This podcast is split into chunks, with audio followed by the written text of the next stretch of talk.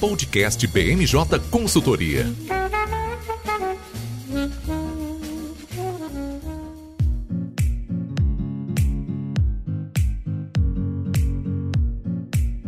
Pessoal, está começando agora mais uma edição do podcast BMJ. Eu sou o Lucas Fernandes e, como sempre, nós trouxemos um time de especialistas para conversar aqui comigo hoje. Vamos participar dessa edição o nosso consultor Bernardo Nigri. Tudo bem, Bernardo? Tudo bem, Lucas. Feliz de estar de volta aqui no podcast. Também aqui com a gente a nossa consultora Letícia Mendes. Tudo bem, Letícia? Tudo certo, Lucas. Olá, pessoal. Muito bom estar de volta. E fechando o time de hoje, nosso consultor Vitor Vilar. Tudo bem, Vitor? Tudo bem, Lucas? Um prazer estar aqui mais uma vez. Bom, nós trouxemos esse time de craques para conversar aqui com a gente hoje, porque a gente está com a pauta recheada. A gente começa falando sobre eleições, nós tivemos o primeiro debate presidencial do segundo turno, também uma carta aos evangélicos feita pelo Lula e o resultado das últimas pesquisas que vão apontando aí para um caminho mais apertado de diferença entre Lula e Bolsonaro. A gente fala também sobre o Congresso, uma instituição que ficou um pouquinho paralisada durante a campanha do primeiro turno, mas que agora já retoma as atividades. A gente tem em discussão o PL que criminaliza ali institutos de pesquisa que de alguma maneira errarem o resultado eleitoral e também o GT do semipresidencialismo, um assunto que sai pouco na mídia, mas que é muito debatido aqui em Brasília. E a gente fecha a pauta de hoje falando sobre política internacional. A gente tem o Partido Comunista Chinês decidindo sobre o futuro do governo da China, ao que tudo indica, Xi Jinping terá um terceiro mandato, e a gente fala sobre um presidente que está saindo, né, um chefe de Estado que não vai ficar muito tempo no, no cargo, que é a Liz Truss, que renunciou é, recentemente ao cargo de primeira-ministra lá no Reino Unido e que inaugura a partir de agora um processo pela sucessão da Premier com o mandato mais curto da história. A gente está gravando esse episódio na quinta-feira, dia 20 de outubro, ele vai ao ar na sexta-feira, dia 21, em todas as plataformas de streaming. Bom, Bernardo, sem mais delongas, queria te chamar aqui para a nossa conversa, porque, como eu disse, a gente teve o primeiro debate desse segundo turno. Um modelo bem diferente do que a gente viu no primeiro turno, né? muito mais cinematográfico ali, com candidatos usando o jogo de cena. O que, que você comenta para a gente sobre essa, esse primeiro embate frente a frente do Lula e do Bolsonaro? Pois é, Lucas, esse debate aconteceu no último domingo, então no dia 16 de outubro, e realmente, como você falou, um dos destaques foi o formato diferenciado que ele teve é, nessa primeira edição. A questão dele foi que teve um debate muito direto em dois dos três blocos, um debate mais curto. A gente viu no primeiro turno debates bastante longos, bastante arrastados, com candidatos que não tinham muita expressão, tendo bastante tempo de fala, bastante até visibilidade na mídia, e nesse debate foi bastante diferente. A gente viu ali que esses dois formatos deram mais espaço para os candidatos abordarem as pautas que eles queriam, para entrar num momento mais combativo ali em que eles podiam tentar puxar para as pautas que eles eram mais fortes. E a gente viu justamente cada um conseguindo se favorecer em um momento do debate. Acho que a gente já pode partir direto para o que aconteceu. E é, existe aí uma avaliação de que cada um deles saiu melhor em um desses blocos na qual a discussão foi feita de maneira livre. Teve um bloco de perguntas de jornalistas que não teve tanto, foi um pouquinho mais morno, os candidatos não tiveram tantos embates diretos, mas logo no início do debate é, quem saiu na frente foi o ex-presidente Lula do PT. Nesse primeiro bloco, que foi nesse formato livre, que cada candidato tinha 15 minutos para manejar como quisesse, é, ele se mostrou bastante desenvolto, ele já saiu do púlpito ali logo de cara, foi falar com a câmera, tentou puxar para a retórica, que é um campo que ele se dá muito bem, enquanto o Bolsonaro estava bastante já ali desconfortável, ainda não estava tão é, satisfeito na maneira que ele estava se portando, ficou no púlpito mais tempo, estava um pouco mais restrito na forma que ele respondia, na forma que ele falava mesmo é, junto com a Câmara. E a principal questão que pegou nesse primeiro bloco, que foi onde o Lula teve a maior vantagem, foi que ele conseguiu falar dos problemas do governo do Jair Bolsonaro. Então ele falou bastante de pandemia, quase metade dessa meia hora nessa primeiro bloco do debate foi o Lula falando sobre os problemas na gestão da pandemia, Bolsonaro bastante defensivo, então tratando sempre no discurso que ele tinha já com relação à pandemia que não pega bem com boa parte da população e demorando muito para mudar de assunto. A gente viu Bolsonaro bastante ele desconfortável, um pouco até quase que desnorteado nesse início, mas que já conseguiu dar um pouquinho o tom para os próximos blocos, né? Acho que o segundo bloco, como eu falei, foi um pouco morno, os jornalistas fizeram perguntas um pouco mais institucionais, tem alguns destaques ali, mas não teve tanto, tanta aparição, tanto na mídia quanto de impacto mesmo para o eleitorado. Mas no terceiro bloco, o Jair Bolsonaro voltou bastante forte. Enquanto no primeiro bloco, quem não teve o controle da situação foi ele, no terceiro bloco, ele voltou com força total. Ele conseguiu pautar a discussão, então foi, falou bastante de corrupção, falou bastante dos governos do PT e colocou o Lula numa situação que ele precisava se defender. E aí, tanto por parte do próprio candidato quanto da sua campanha, a gente já vê que houve essa percepção de que não foi favorável para ele. Acho que vale destacar, destacar desde já que o debate não deve mudar grande parte da opinião do eleitorado, mas a gente já viu em outras aparições públicas do Lula depois, ele tentando voltar para essa postura que deu muito certo no primeiro bloco do debate, de ir para cima, de apontar os erros do, da administração do governo é, Bolsonaro. Por quê? O Bolsonaro conseguiu falar de corrupção, conseguiu controlar o debate e, no limite, até desestabilizou o Lula, que enquanto no primeiro bloco estava muito confortável, no terceiro bloco perdeu o controle da discussão, gastou tempo demais e acabou dando um palanque até de cinco minutos para o atual presidente falar. Então, acho que, claro que a impressão que fica mais no final é a desse terceiro bloco, que foi com quem o Bolsonaro conseguiu finalizar, mas a avaliação geral é de que cada um teve seus pontos, teve um ponto de brilhar nesse debate que acabou deixando o público bastante dividido em diferentes momentos. É, pelo menos essa foi a impressão geral que dá quando você olha o debate de fora, olhando de longe, assim, nesses diferentes momentos. Exato, né, Bernardo? Acho que um ponto que, que dá para ver claramente quando o Lula se desestabiliza no segundo bloco é aquele momento em que o Bolsonaro dá um tapinha nas costas do Lula. A gente tem muito debate né, sobre como isso aconteceu e, principalmente quando a gente fala com a campanha do, do Bolsonaro, tem muito essa mítica de que é um candidato que se rejeita a, a, a fazer media training, que fala de improviso, mas o fato é que tanto da parte do Lula quanto do Bolsonaro dá para ver ali algumas jogadas ensaiadas. Né? No caso do Lula, você falou bem, no primeiro bloco ele buscava a câmera, ele conseguia se posicionar de um jeito que o Bolsonaro sempre ficava enquadrado atrás dele, isso era muito curioso, ele de fato conseguiu dominar e era um, um, um bloco livre para perguntas, né? Então, é, cada candidato tinha 15 minutos para falar e eles podiam ir perguntando para o adversário, né? responder uma pergunta e, e, e, e fazer outra para o adversário. E o Bolsonaro não conseguiu fazer isso, ele ficou preso falando de pandemia por quase 10 minutos, né? Sendo que é um tema que é, é muito ruim para ele, muito desgastante, como você mencionou. Já no, no, no terceiro bloco, né, o último bloco do debate, o Lula tem uma hora que começa a falar, né? Ele, ele passa a palavra para o Bolsonaro e aí ele, ele, ele mesmo puxa a palavra de novo e aí ele vai gastando tempo, né? Fica claramente desnorteado, deixa o Bolsonaro com um púlpito livre ali por, por, muito tempo. Como você disse, né, é um debate que tende a mudar pouco a opinião do eleitorado. Né? Essa é uma tendência que a gente vê ao longo da, da eleição, que também foi a tônica do primeiro turno, uma cristalização de voto muito grande. Então, é, quem apoia o Lula dificilmente vai deixar de apoiar por conta desse desempenho no debate, e a mesma coisa vale para os apoiadores do Bolsonaro. Eu destaco aqui uma pesquisa qualitativa que a Atlas fez. É, a Atlas foi uma da, um dos institutos que, que errou menos, né, que chegou menos distante do resultado eleitoral do, do primeiro turno, a Atlas fez um, um, levantamento qualitativo com 100 eleitores que não votaram nem no Lula nem no Bolsonaro no primeiro turno, e desses 100 eleitores, 52 afirmaram que consideram o Lula como vencedor do debate. Isso mostra, é, de alguma maneira, reforça uma teoria que a gente tem na ciência política de que o, o eleitor tende a avaliar que o seu candidato ganhou o, o debate, independente de, do desempenho ter sido bom ou ruim, né? tem uma tendência a superestimar ali o, o, o, desempenho do candidato que você é mais favorável. Né? Então, é, de alguma maneira, esse é um cenário aí que a gente tem em relação a esse debate. E um ponto curioso, né, Bernardo, é que se o Lula foi muito mal no debate e acendeu o sinal de alerta na campanha, por outro lado, também, poucos dias depois, ele dá uma entrevista para o podcast Flow e ele tinha duas missões, né? Primeiro, tirar esse gosto agridoce da boca que ficou no debate, né? Então se portar de uma maneira mais incisiva e ele conseguiu, né? Tudo bem que ali ele não estava falando com o adversário, estava falando com o apresentador do podcast, mas conseguiu interessar muito bem todos os temas, foi muito assertivo. E um outro ponto interessante é que tinha uma questão de honra para a campanha petista, que era bater o recorde do Bolsonaro, né? Que teve é, durante a sua entrevista no Flow o maior número de pessoas que estavam assistindo simultaneamente a live. Né? Então, o Lula bate é, esse recorde, né? chega a atingir mais de um milhão de usuários simultâneos assistindo a live. Então, um, uma semana de de emoções um tanto quanto agridoces para a campanha, né, Bernardo, que vai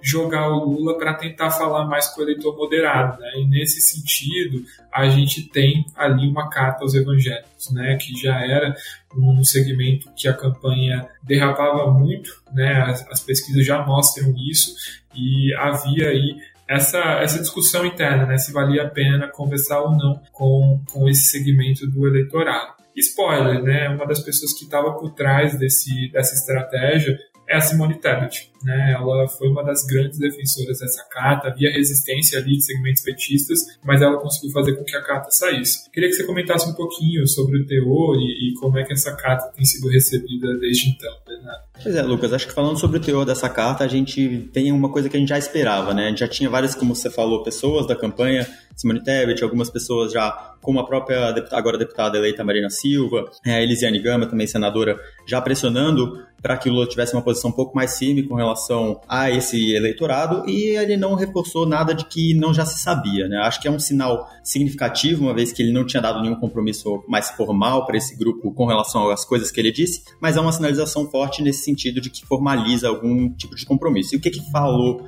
de fato né, nessa carta? Acho que alguns dos destaques são realmente pontos que pegam bastante para a agenda mais conservadora, que é o que dita bastante é o voto, né? o que determina muitas vezes a opinião desse eleitorado. Então, a questão, por exemplo, de se colocar contra o aborto, o Lula deixou bem claro nessa carta que é uma coisa de responsabilidade do Congresso Nacional, que, por um lado, tira a responsabilidade dele é, de colocar isso como uma coisa que é contra parte da base política dele, né, mais progressista, mas que, no, no fim das contas, dá o resultado de manter as regras como são agora, de não aumentar o acesso, né, liberalizar ainda mais as regras. Então, um, uma sinalização bastante forte para esse eleitorado de que não vai mudar isso. Além disso, a questão da agenda contra as drogas, ele também cita, sem firmar compromissos muito concretos, mas se coloca de uma maneira bem incisiva contra é, o uso de drogas, então tentando aí reforçar de que ele não vai ter uma postura de liberalização, que é uma coisa que também tem sido bastante ventilada pela campanha é, do presidente Jair Bolsonaro, e em geral desmentir outras mentiras, outras fake news que também foram feitas e atribuídas a ele. Aquelas clássicas,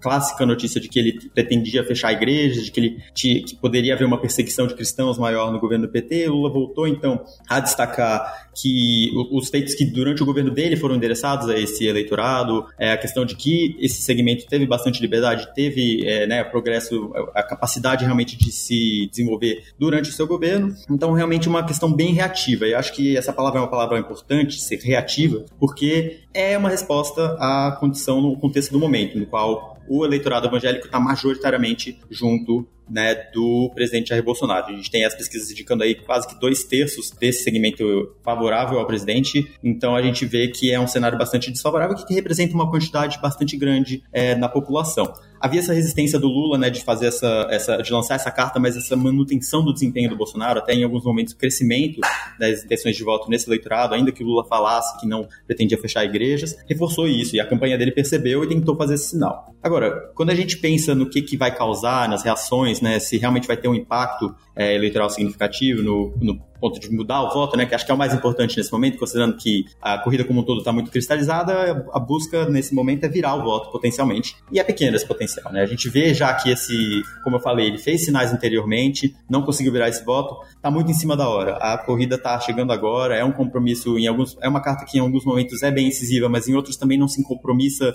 de maneira explícita com uma agenda conservadora, que sempre vai estar tá mais favorável para a campanha do presidente Jair Bolsonaro, e então é pouco provável que realmente mude esse cenário de grande vantagem para o Bolsonaro no eleitorado é, evangélico. A gente tem é, um outro ponto que pode talvez pegar mais, até pegou, até gerou reações por parte da campanha do atual presidente, que é a questão das polêmicas envolvendo é, meninas venezuelanas e questões que o próprio presidente Jair Bolsonaro fez, né, declarações controversas, que isso sim pode pegar muito mais. A gente sempre fala aqui no podcast, nas nossas análises, que é uma corrida eleitoral que a rejeição importa muito, então quem se recusa a votar em um, muito provavelmente vai para outro lado, por causa do cenário polarizado, e essas declarações são as que realmente pegam. É uma coisa que está um pouco mais fora do controle, a gente teve aí, por parte do próprio Poder Judiciário, já atuando para conter algumas fake news, algumas questões de ambos os lados da campanha, e essa é uma coisa que o PT tentou apostar, né, tentar citar essas questões das meninas venezuelanas que pegou para a campanha do Bolsonaro, ele reagiu rapidamente, então a gente vê que os sinais às vezes positivos têm impacto menor até do que realmente explorar episódios negativos para o outro lado, que é uma coisa que as campanhas vão continuar seguindo, fazer nesse, nessa reta final, o que vai ser estratégia, inclusive, a gente estava falando do debate, no próximo debate, sem dúvida, vai ser sempre atacar o adversário, ao invés de tentar talvez trazer coisas propositivas do lado da própria campanha. E aí a gente fala disso tanto do lado do Bolsonaro quanto do lado do ex-presidente Lula. É um ponto importante também quando a gente olha para essa questão da discussão religiosa é, que indiscutivelmente ela ganhou uma nova conotação nesse segundo turno. A gente, é, no primeiro turno, falava muito mais sobre temas como fome, inflação, desemprego, crise econômica, e agora a gente está falando sobre fechamento de igrejas, se a fala do Bolsonaro pode incutir algum tipo de ação nefasta em relação às meninas venezuelanas a quem ele se refere. É, tem todo o debate sobre fechamento de igrejas, fake news. Então, o, o tom da campanha ele muda muito, né, do primeiro para o segundo turno.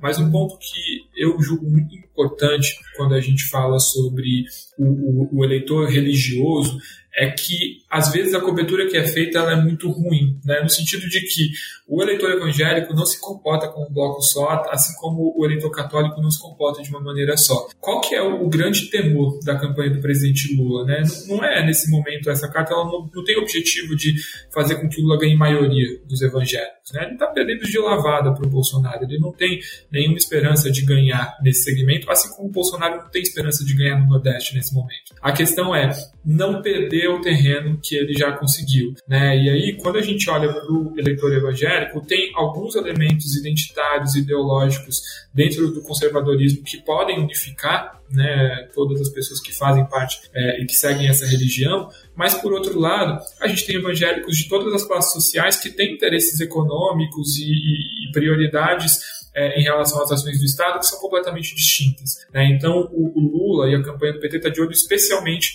no eleitor evangélico mais pobre, né? que pode ser beneficiário do Auxílio Brasil, que tem ali uma lembrança positiva do Bolsa Família. É esse eleitor que o Lula não quer perder. Né? Então, a carta vem nesse sentido. Como o Bernardo falou, ela chega um pouco tarde. Né? A gente está a menos de 15 dias das eleições.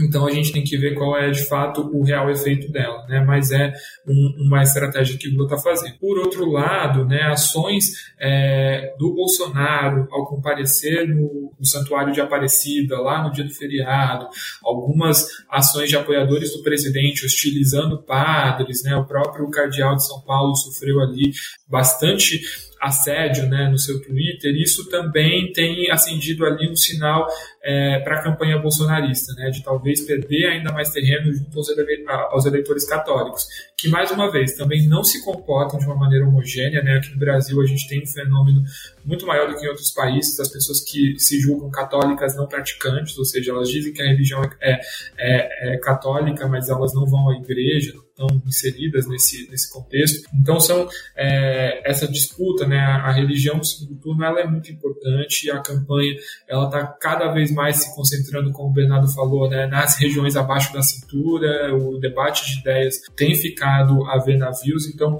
é um, um, elemento interessante. Né? A gente tem que ver até que ponto essas estratégias de fato vão conseguir ter, ter ali boa receptividade nesses eleitores que, que os dois candidatos estão mirando nesse momento. Bom, enquanto a gente tem os candidatos preocupados nessa disputa ideológica, a Câmara aproveita para ir avançando com algumas pautas que também, né, vale dizer, não são tão dissonantes ali de, de uma agenda mais ideológica, que o presidente Bolsonaro tem elencado. Letícia, queria te puxar para essa conversa para a gente já vir para um tema que a gente abordou aqui nesse primeiro bloco, que são os institutos de pesquisa.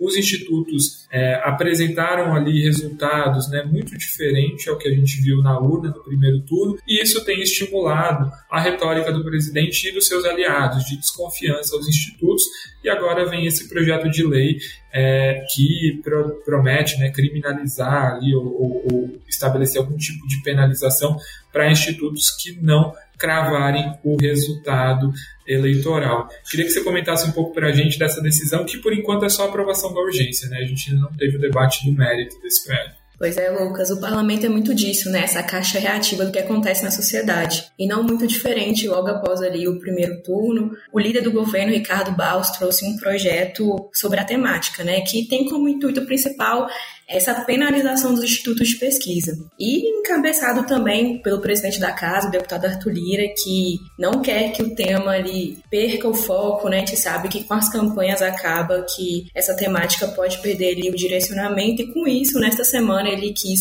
votar essa urgência que tem essa representação de que a matéria pode ser inserida na pauta do plenário a qualquer momento. O que a gente observou de movimentação ao longo dessa semana e também logo após o primeiro turno, de que parte dessa base, né, mais ligada ao presidente Jair Bolsonaro, quer sim trazer essa temática à tona. E como aconteceu lá em 2018, até o próprio deputado Iaécio Neves também disse que vai apresentar um novo projeto em relação ao tema, para que tudo isso seja ali discutido num bolo só, né, num, num pacote só para que, a, que a casa decida sobre essa questão. Mas o que, que acontece?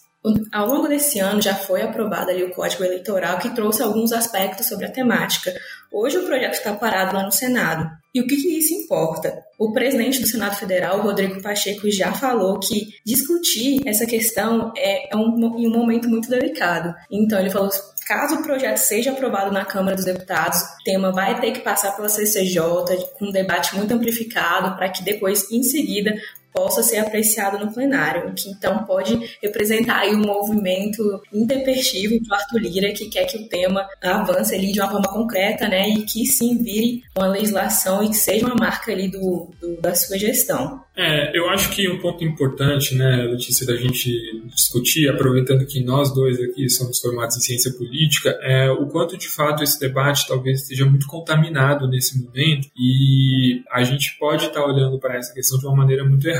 Né? Quando a gente fala sobre uma pesquisa eleitoral, ela não tem a intenção de ser preditiva. Né? Nenhuma pesquisa eleitoral ela busca cravar o resultado, né? Ela, na verdade, está olhando sempre para trás, né? O que o eleitor estava pensando naquele dia em que ele conversou com um entrevistador de determinado instituto de pesquisa. É, nesse sentido, quando a gente coloca aí uma responsabilidade de que pesquisas que saírem alguns dias antes das eleições têm que cravar o resultado, é, isso fica muito temerário quando a gente pensa na atividade científica, né, de produção de conhecimento. Isso vai, com certeza, se esse projeto for aprovado, qual que é o, o efeito que isso vai ter? Os institutos vão parar de fazer pesquisa, né? Porque nenhum pesquisador pode desenvolver, vai ser capaz de desenvolver uma metodologia que vai cravar o resultado. E é uma coisa que eu sempre digo também quando, quando a gente vai falar de pesquisas para os nossos clientes. Acreditar que a pesquisa tem que tem a responsabilidade de acertar o resultado é julgar que o eleitor não pode mudar de opinião, né? Que um evento que acontecer em determinado momento não vai ser capaz de,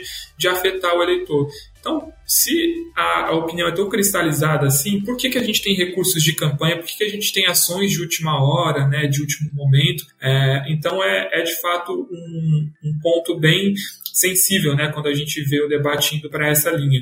Eu acho que a gente poderia estar tá pensando num debate muito mais produtivo, pensando em como talvez criar normas, né, de, de, de como jornais poderiam, por exemplo, apresentar esses resultados, talvez sempre deixar claro de que o objetivo da pesquisa não é ser preditivo, né, apresentar uma fotografia, talvez reforçar que veículos de mídia vão ter que fazer um, um detalhamento maior da metodologia, das limitações de um, de um, de um instituto de pesquisa, né? Acho que a gente poderia estar debatendo nesse sentido e acho que tem outro debate que também é sério que poderia estar sendo enfrentado se o objetivo fosse de fato a gente investigar se há ou não ali uma ação voluntária para prejudicar determinados candidatos, né? Isso poderia ser feito via CPI. Então, estabelecer uma CPI dos institutos de pesquisa, avaliar financiadores, verificar se as, as entrevistas estão sendo realizadas realizadas, se elas seguem as metodologias que estão sendo afirmadas, é, que estão sendo é, é, distribuídas né, e, e, validadas lá no TSE.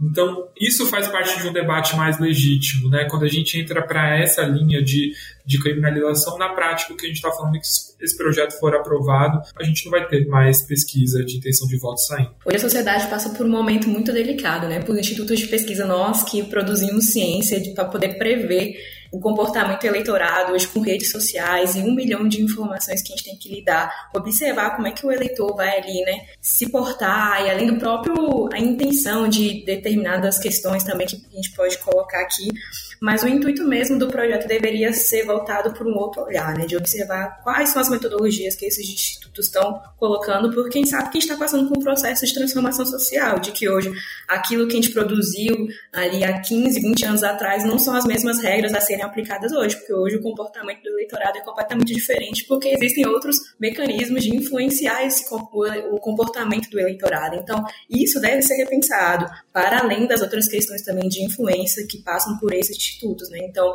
não é só o próprio presidente do Senado, o Rodrigo Pacheco também mencionou, não é só a questão de punição, né? A gente tem que observar quais são quais são os detalhes, não também no sentido de regulamentar a essas pesquisas, porque acaba que a gente pode também interferir muito grande no, no, no nosso pensamento como cientistas, né? Mas, de fato, quais são ali o, o norte para essas questões, porque acaba que isso coloca em xeque a nossa própria democracia. É, é um pouco disso, mas o debate deve ir além. E, e o mais importante, né, Lucas? Acho que só o parlamento está tratando disso, cadê a própria sociedade, né? Os especialistas sobre o tema estão deixados de lado sobre essa questão, então é também importante mencionar esse aspecto. É, lembrando que o debate é válido, né? Tem países que, por exemplo, proíbem que pesquisas sejam divulgadas duas semanas antes das eleições, né? Isso faz parte do jogo, né? Se você tem uma lei estabelecendo isso, tudo é válido, né? Se você, é, para usar a expressão do Bolsonaro, joga dentro das quatro linhas da Constituição, né? A questão é, de fato, é, levar esse debate para um tom mais propositivo e menos é, cerceador da atividade científica. No fim das contas,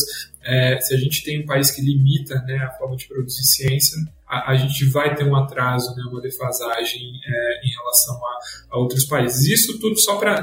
Nem vou, vou, vou, comentar com detalhes, né, o fato de que a gente teve o CAD, por exemplo, abrindo uma investigação sobre o tema, né, algo muito esquisito também, que foge ali das prerrogativas do CAD. Então, de fato, um debate que está sendo mal colocado, né, mas que é, que é muito válido. Né, a maneira como uma sociedade consome as pesquisas ela pode ser debatida, né? Mas o jeito que está sendo posto parece muito mais que está é, em debate para justificar determinadas é, visões de mundo em relação a isso, sem tentar enxergar a causa, né? Mais uma vez, uma CPI para investigar se esses institutos têm comprometimento ou não, estão é, produzindo pesquisa enviesada ou não seria muito válida, né? Mas é uma alternativa que até agora não tem sido usada.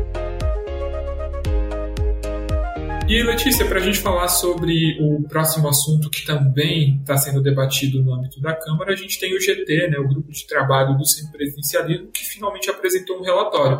Esse é um dos temas mais caros para o super poderoso presidente da casa, Arthur Lira, né? É, ali no finalzinho de março, o presidente trouxe a criação desse GT com o objetivo de debater essa temática Trouxe, inclusive, como se fosse um conselho consultivo ali, com a presença do ministro Nelson Jobim, do ex-presidente Michel Temer, que são conhecedores né, do sistema democrático, são renomados, até com o intuito mesmo de legitimar ali os debates da casa sobre essa questão. O GT foi está sendo o relatório foi produzido pelo deputado Samuel Moreira do PSDB de São Paulo e foram ali até o momento longos debates sobre essa questão. O presidente da casa sempre trouxe a importância de debater esse tema, mas ele também ressaltou a importância de que essa questão, mudar o sistema né, com, com a eleição no meio, seria muito complicado. Também ele trouxe esse aspecto, mas de que essa questão deveria ser repensada, porque lá em 1993 a sociedade decidiu, né, de que forma o sistema de governo que o Brasil deveria seguir. Só que desde então a gente passou ali por dois impeachments, momentos de tensionamento, então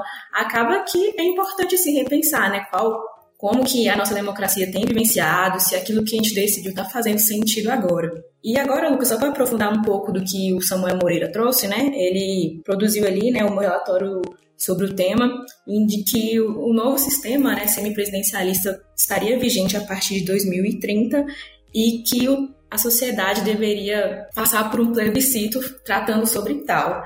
E o que, que isso deveria acontecer? Ali o TSE vai ter que trazer para a sociedade como se fosse um mecanismo de educar, né, para observar quais são esses detalhes, porque a gente sabe que, querendo ou não, é um tema muito complexo. A sociedade não está tão presente assim nesses detalhes. Então, e principalmente como que nós vamos decidir né, sobre o nosso sistema político, aquilo que nos rodeia, aquilo que faz a nossa vida andar de fato, a gente deve conhecer. Não, a gente não vai ter o, profundo acesso ali do tema, mas que a gente possa conhecer os pormenores sobre essa questão. Então, a partir disso, o, o que aconteceria? Continuaria a eleição ali direta para o presidente da República, haveria duas figuras, né? O presidente continuaria sendo ali chefe de Estado e a figura do chefe de governo, no qual o parlamento deveria referendar essa figura. Por que isso seria importante? Porque acaba que hoje a gente vive num sistema político de fragmentação partidária muito grande e esses momentos de tensionamento acaba que com o poder executivo para poder ali, né, fazer toda essa articulação política torna muito cara. Então, ter essa figura acaba que o presidente ficaria ali com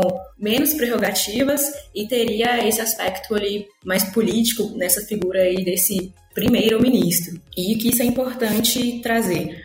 Muitos cientistas políticos observam de que é importante a gente debater essas questões, mas ao mesmo tempo é como se fosse uma reforma de uma casa. Não adianta a gente reformar só uma parede e esquecer do chão, né? Ou reformar ou só o chão esquecer do telhado, porque acaba que lá na frente os outros problemas vão surgir. A gente já passou por uma reforma política, o resultado das eleições demonstrou um pouco né, do enxugamento de partidos políticos, mas existem outras questões também que devem ser pensadas sobre essa questão, muito além do sistema político. A gente pode querer fazer toda essa reformulação, mas também é importante observar qual o papel dos partidos políticos na sociedade, quais são os mecanismos de representação, de participação mesmo na sociedade, na arena política, porque não adianta a gente querer trazer ali uma grande reforma, mas também não esquecer qual a qualidade da parede, qual a qualidade do cimento, porque acaba que a casa, no final das contas, tem que estar certinha.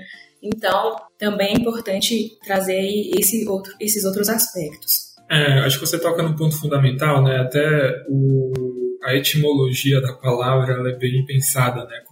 Quando isso é debatido no Congresso, que é o semipresidencialismo. É, e a gente está falando sobre revisar a atribuição do presidente, mas a gente não pensa que seria necessário também revisar a atribuição do parlamento, né, que é outra parte que, e que não por acaso, né, num sistema semipresidencialista é o parlamento que vai acumular mais poder, né, quando é, o, o o relatório do GT fala sobre o presidente se tornar um chefe de Estado, a gente está falando de um, uma figura simbólica, né? uma espécie de rainha ou agora rei da Inglaterra aqui no Brasil, né? que teria apenas funções ali é, muito tangenciais, não, não, decidiria nada no fim das contas, é, e o primeiro-ministro efetivamente governando. Qual é o problema disso quando a gente não pensa no parlamento? É que em boa parte dos sistemas parlamentaristas a gente tem eleições para o Congresso de uma maneira muito diferente. Então, por exemplo, quem vota, por exemplo, num deputado liberal lá no Reino Unido sabe que ele está efetivamente ajudando a eleger o líder do Partido Liberal como primeiro-ministro. Isso aqui no Brasil não acontece, né? Quando a gente vota para deputado, a gente não sabe que é o Arthur Lira que vai ganhar a eleição à presidência. Muitas vezes a gente descobre o nome dos presidentes da Câmara e do Senado na hora, né? Em que em que a gente vê ali a, a eleição se configurando. Então, é, o Brasil ele tem um, um modelo de votação para a Câmara, especialmente, que é muito peculiar, né? O, o, o, sistema proporcional, a gente não tem ali eleição por distrito e nem pela lista fechada, que poderiam ser ideias melhores, caso a gente esteja falando, né, numa situação de efetivamente dar poder de, de executar e de administrar o Estado para os membros do Poder Legislativo. Então, são assuntos que ainda precisam ser bem debatidos, mas que vêm nessa esteira de Congresso assumindo cada vez mais funções, principalmente assumindo essas funções em detrimento de atividades que antes é, eram do Poder Executivo. Então é um tema que precisa ser seriamente debatido, né? Muito provavelmente não vai avançar até o final desse ano, mas que vai seguir na pauta, né? Com esse Congresso que já controla boa parte do orçamento e que quer controlar muito mais, né? Essas ações aí lideradas pelo presidente Arthur Lira demonstram bem é, para qual rumo a gente pode estar seguindo.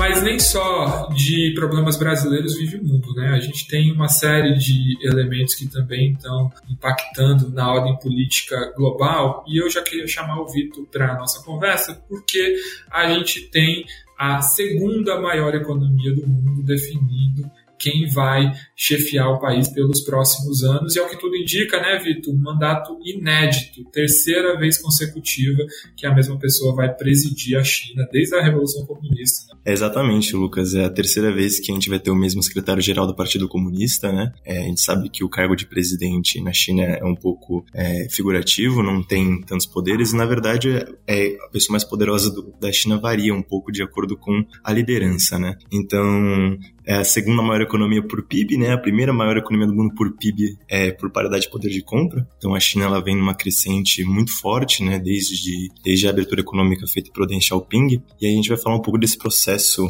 é, de eleição que a gente está vendo na China desde o dia 16 de outubro, né, desde domingo passado. Então, embora não seja organizada da mesma forma que as chamadas democracias ocidentais, as eleições na China ocorrem programaticamente cada cinco anos, né, e funcionam num sistema chamado de seleção e eleição. Assim como em modelos que a gente vê em democracias com parlamentarismo ou primeiro-ministros, em que o primeiro-ministro exerce o, chefe, o cargo de chefe de governo, como a Alemanha e Reino Unido, o presidente da China não é eleito diretamente pelo voto popular. Mas através de um intrincado processo de eleições diretas, que é o que a gente vai tentar explicar nessa pequena fala que eu vou fazer aqui. Como nós sabemos, a China opera em um sistema monopartidário, em que o Partido Comunista Chinês, que controla a República Popular da China desde metade do século XX, é composto atualmente por 7%, aproximadamente 7% da população chinesa, ou então 97 milhões de pessoas. Isso seria o mesmo que dizer que metade da população brasileira é filiada a um único partido. É, a gente sabe que a China tem mais de um bilhão, 1 bilhão, 2, 200 milhões de pessoas, né? Então, desses milhões de filiados, 2.300 são eleitos delegados para o Congresso Nacional Popular,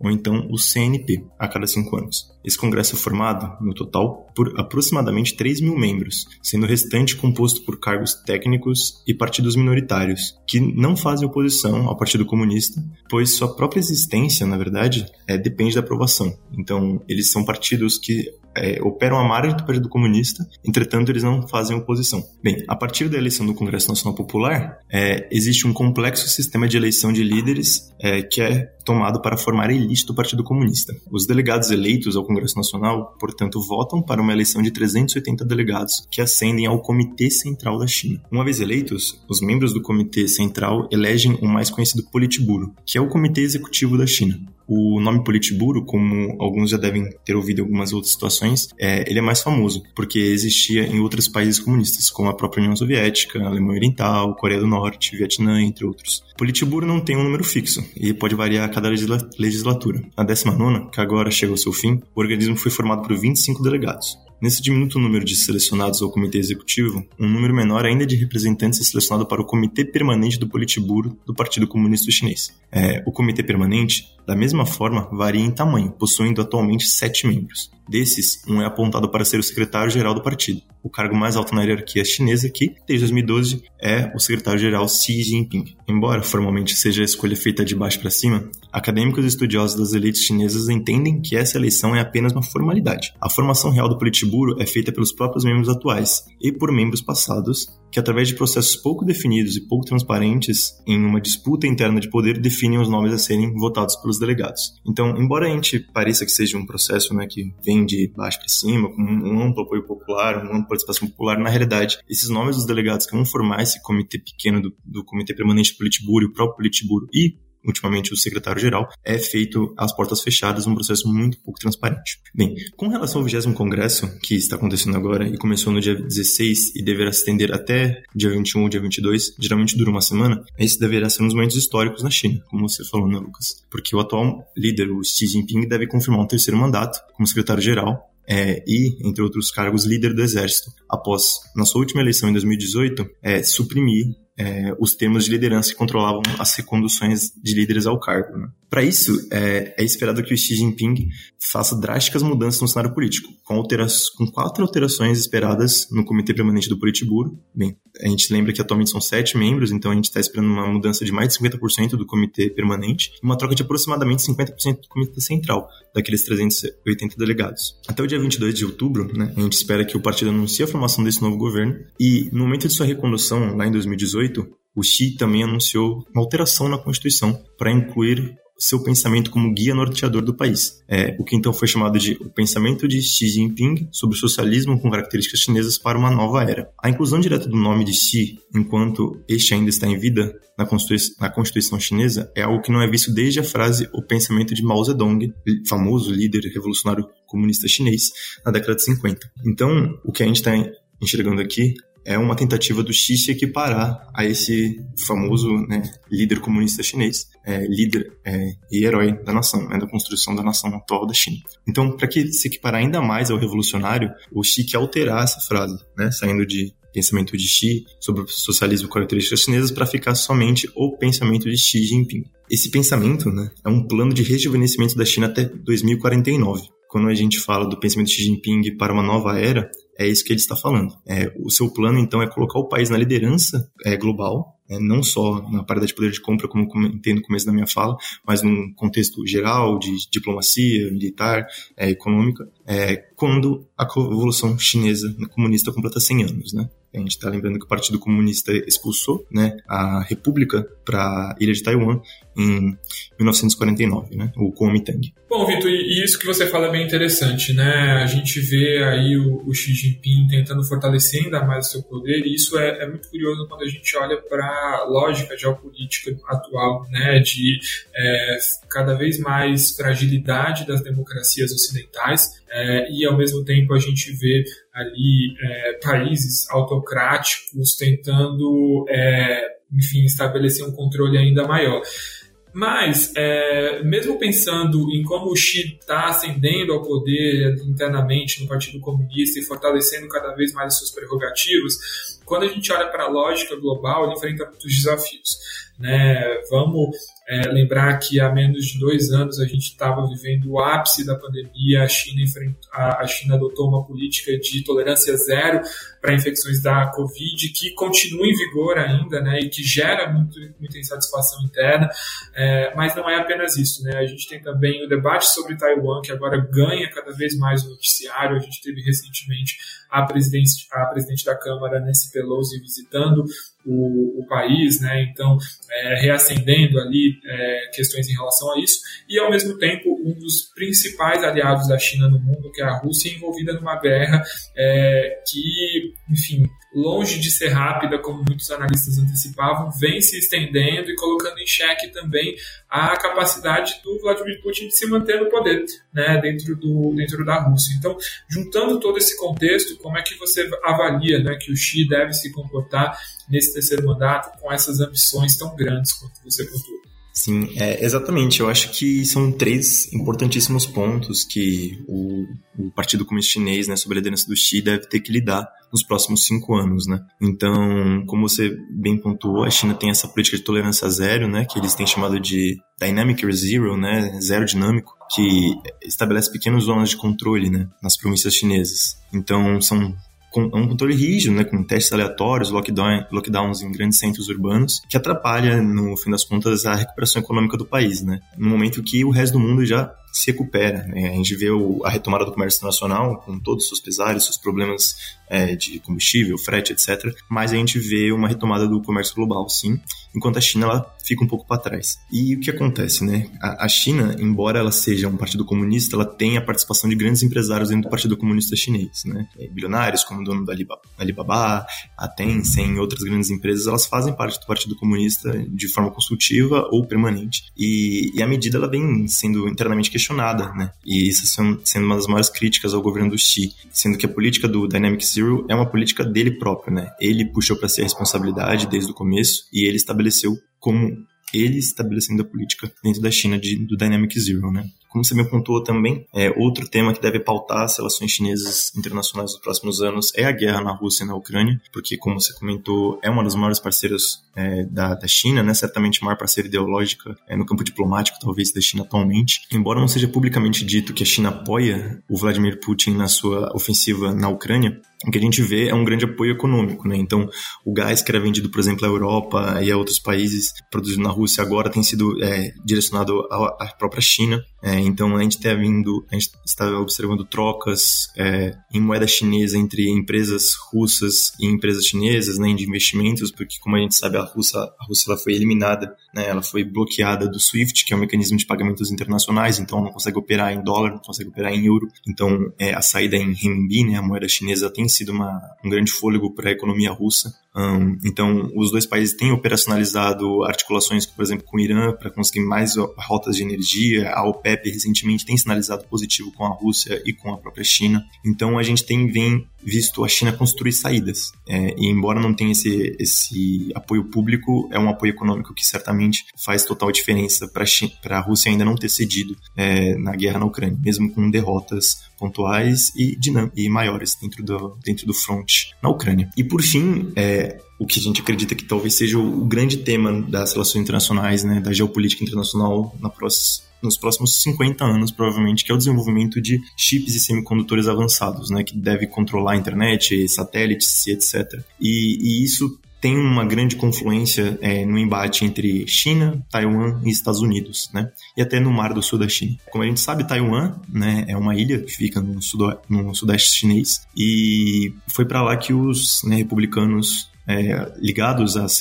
às, democracias ocidentais na, no meio do século, meio do século XX fugiram quando o regime comunista tomou o poder na China continental, e desde então a China não reconhece a independência de Taiwan. Entretanto, com o apoio ocidental dos Estados Unidos, Japão é, e outras economias, então em Taiwan a gente tem uma das maiores empresas produtoras de chips avançados, né, que é a TSMC. E essa empresa está no seio da uma disputa internacional. Então, recentemente os Estados Unidos estabeleceu uma medida que vai barrar as exportações de chips semicondutores da China. Ao mesmo tempo, irá proibir que produtos do setor produzidos por engenheiros e cientistas americanos ou por tecnologia dos Estados Unidos entrem na China. Né? Então, digamos que o Brasil produz semicondutores avançados, só que tem se tem tecnologia dos Estados Unidos, não pode ser exportada para a China. Essa decisão acarreta um efeito cascata que atinge o país ético na medida em que todos os mais avançados produtos do setor são produzidos para a chamada coalizão adaptativa complexa, né? reunindo empresas dos Estados Unidos, da Europa e da Ásia. Né? Então, é, ao mesmo tempo dizer que todo o setor avançado de produção de chips tem participação de engenheiros de tecnologia americana. Efetivamente, ao impor esses limites, os Estados Unidos retrocedem o desenvolvimento chinês em décadas. Novos capítulos desse embate internacional desenvolvem-se após os Estados Unidos banir as empresas americanas de enviarem esse tipo de tecnologia à Rússia após a invasão da Ucrânia,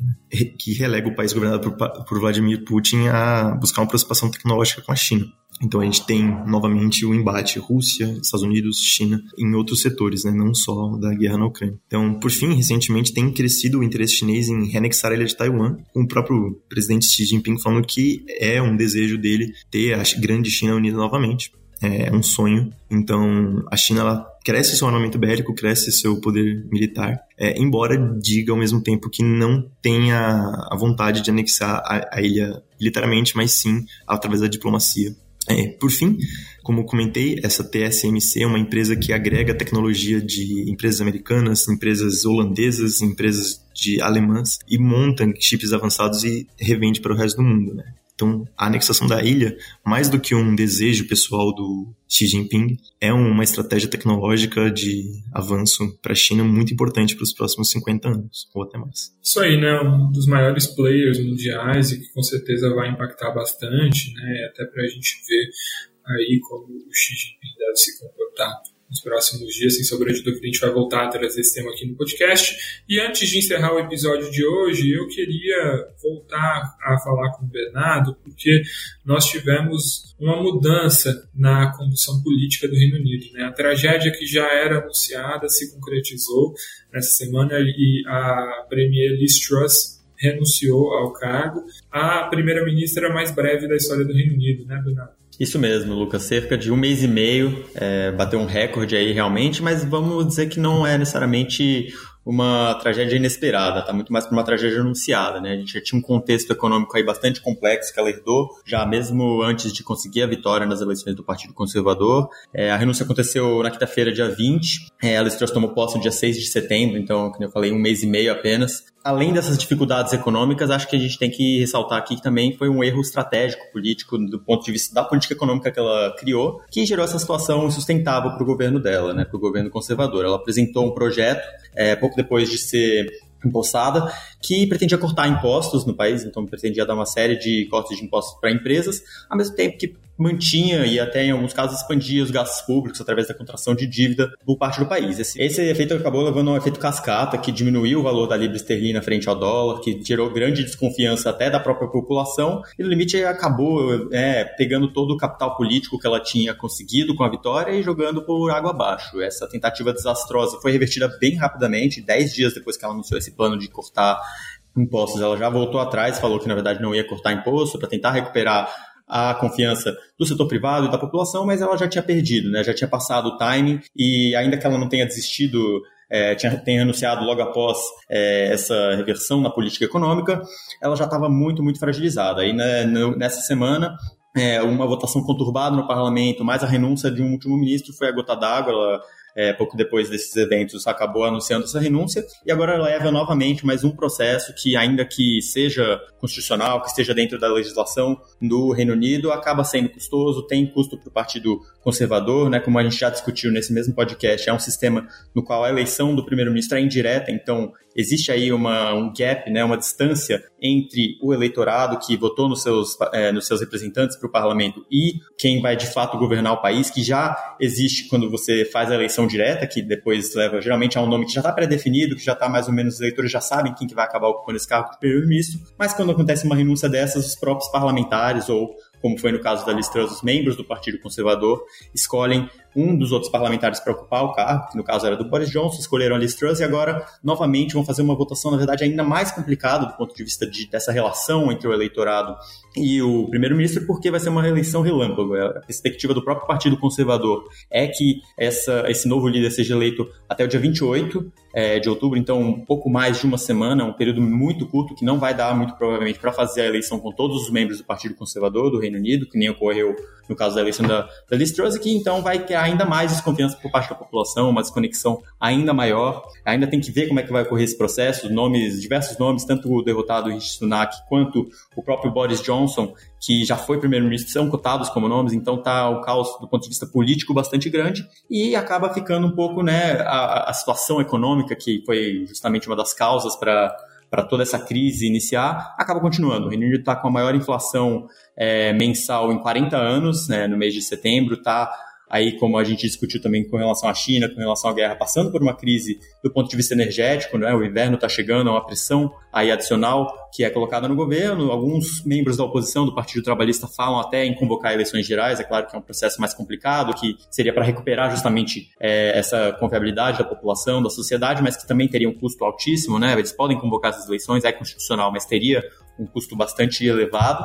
Então a gente vê um cenário bastante conturbado, né? A gente vamos, vamos ver como é que vai ser essa próxima semana, quem vão ser os postulantes, como é que vai se dar esse processo. Mas o Partido Conservador não está numa situação muito boa. As eleições gerais é, previstas constitucionalmente aconteceriam só daqui a dois anos, mas é, considerando a situação atual e, como eu falei, uma crise sem precedentes, uma vez que ela foi a que ficou menos tempo no cargo na história do Reino Unido, é, muita água para rolar e muitas dificuldades ainda com certeza vão aparecer nesse processo. É, sem contar que os conservadores não querem dissolver o parlamento agora, porque os trabalhistas já têm maioria, né? Então tudo indica que eles perderiam o posto de, de primeiro-ministro. Né? Então, é uma situação delicada, como você falou, a eleição para o parlamento já foi há algum tempo, então tem esse descolamento de expectativas da população, mesmo que aparecer por aí um salvador da pátria, né? alguém que consiga ali grande apoio entre os conservadores, eles já são minoria na população. Né? Então, anos aí bem tumultuados para o Reino Unido, que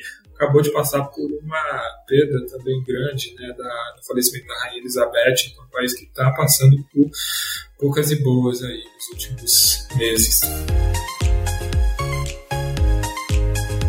Bom, e com isso nós ficamos por aqui. Eu queria agradecer demais a participação do Bernardo, da Letícia e do Vitor aqui comigo hoje. Convidar todos vocês que nos ouviram até agora a seguir a BMJ nas redes sociais. Eu fico por aqui e até a próxima. Podcast BMJ Consultoria. Não deixe de acompanhar a BMJ em nosso site www.bmj.com.br e em nossas redes sociais.